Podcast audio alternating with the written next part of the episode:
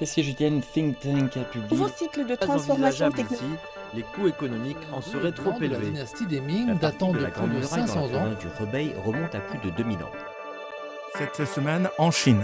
Cette semaine en Chine. Suivre l'actualité chinoise de la semaine avec Bamboo Studio.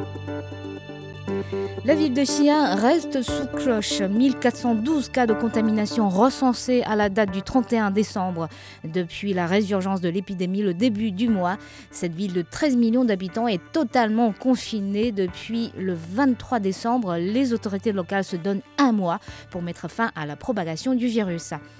Avec 301 entreprises licornes, c'est-à-dire les startups valorisées à plus d'un milliard de dollars, la Chine s'est classée en 2021 à la deuxième place mondiale selon un nouveau rapport euh, publié par euh, l'Institut de recherche Hurun basé à Shanghai.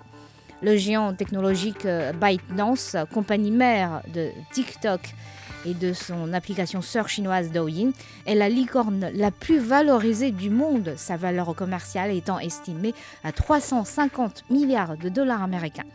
Les États-Unis maintiennent le premier rang sur ce classement avec 487 entreprises licornes.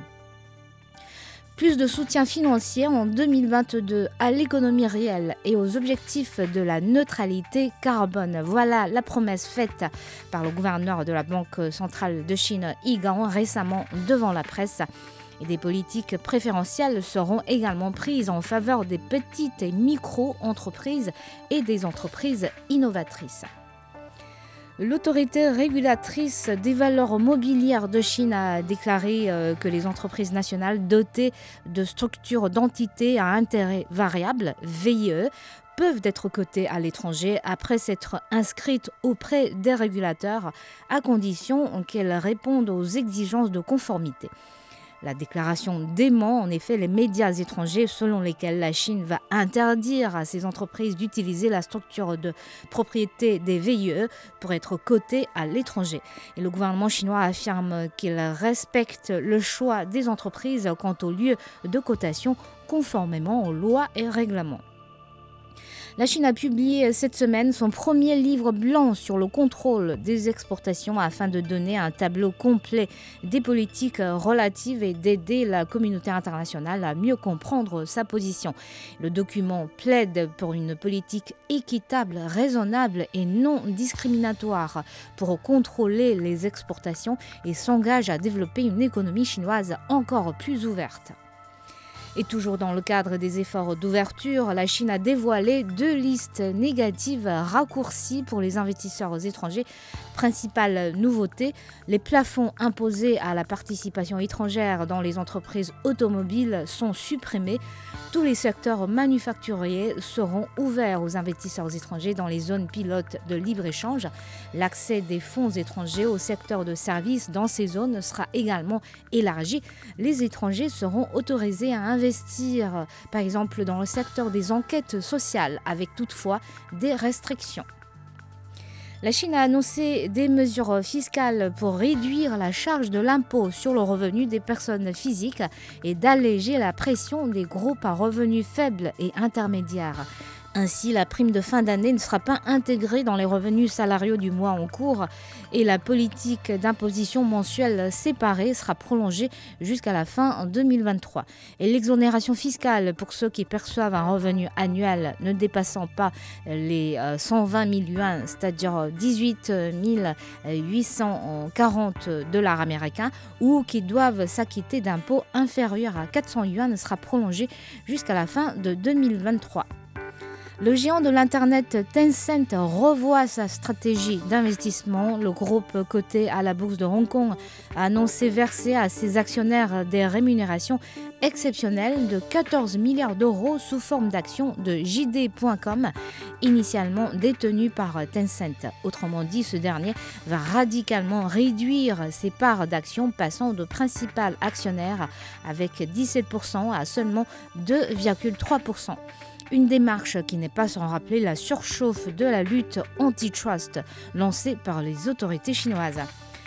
Avec la mise en service de deux nouvelles lignes de métro le 30 décembre, la longueur totale du réseau de métro de Shanghai s'étend désormais à 831 km maintenant, le titre du plus long du monde. L'ouverture de ces deux nouvelles lignes portera à 5 le nombre total de lignes de métro entièrement automatiques à Shanghai avec une longueur d'exploitation de 167 km. 9,09 millions de jeunes diplômés sortis tout frais des universités dans toute la Chine en 2021.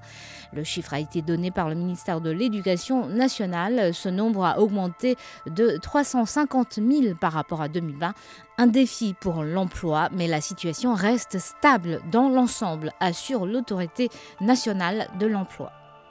À un mois de l'ouverture des Jeux olympiques d'hiver de Beijing, plus de 200 millions de volontaires s'apprêtent à servir au bon déroulement du grand événement.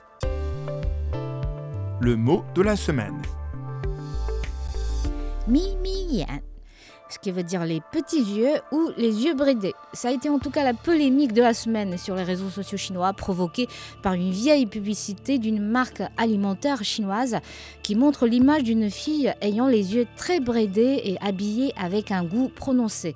Alors des internautes se sont indignés, convaincus que l'image est humiliante à l'égard de la Chine. Ceux-ci s'étaient forcément souvenus des incidents précédents lorsque des marques de luxe occidentales présentaient dans leurs annonces des visages de Chinoises n'étant pas au goût esthétique de l'actuelle société chinoise. Le dernier exemple en date est le français Dior. Et la marque alimentaire en question a dû retirer l'annonce controversée sans pour autant éteindre la polémique. Le mannequin s'est défendu ne suis-je pas qualifiée pour être chinoise à cause de mes petits yeux? A-t-elle interrogé. Et un film d'animation I Am What I Am, Je suis ce que je suis en français, tout fraîchement sorti dans les salles chinoises, a été épinglé par la même raison. Le héros a des petits yeux bridés au lieu d'être beau gosse. Mais heureusement, autant tous les Chinois n'ont pas les yeux bridés, autant ils ne sont pas tous hypersensibles à la physionomie. Beaucoup pensent que c'est pas la peine de se déchirer à cause d'une question de goût esthétique. Et surtout que les goûts et les couleurs ne se discutent pas. Merci d'avoir écouté Bamboo Studio et bonne année à vous tous.